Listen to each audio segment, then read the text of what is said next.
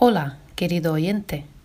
Hoy es miércoles y esto significa que se publica un nuevo episodio sobre la gramática rusa.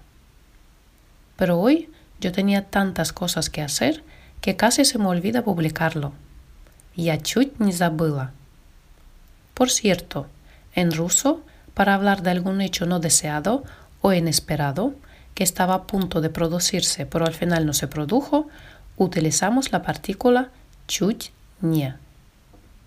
En español, este mismo significado se expresa a través de las palabras casi o por poco. Vamos a ver unos ejemplos.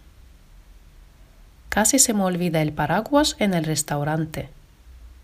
Я чуть не забыл зонтик в ресторане. Ejemplo número 2. Cuando le dieron la noticia, por poco se desmaya del susto.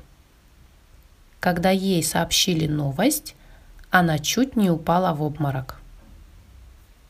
Y un ejemplo más. La película era tan aburrida que casi nos dormimos. Фильм был таким скучным, что мы чуть не заснули. Si te fijas en la gramática, aquí la partícula чуть не va seguida del verbo de aspecto perfectivo en pasado.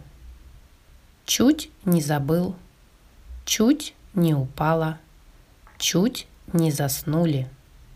Y es lógico, porque aquí hablamos de un resultado no deseado, que estuvimos a punto de obtener, pero al final no pasó nada. Vamos a practicarlo un poco. ¿Cómo dirías en ruso? Casi llego tarde. Я чуть не опоздал. Casi me caigo.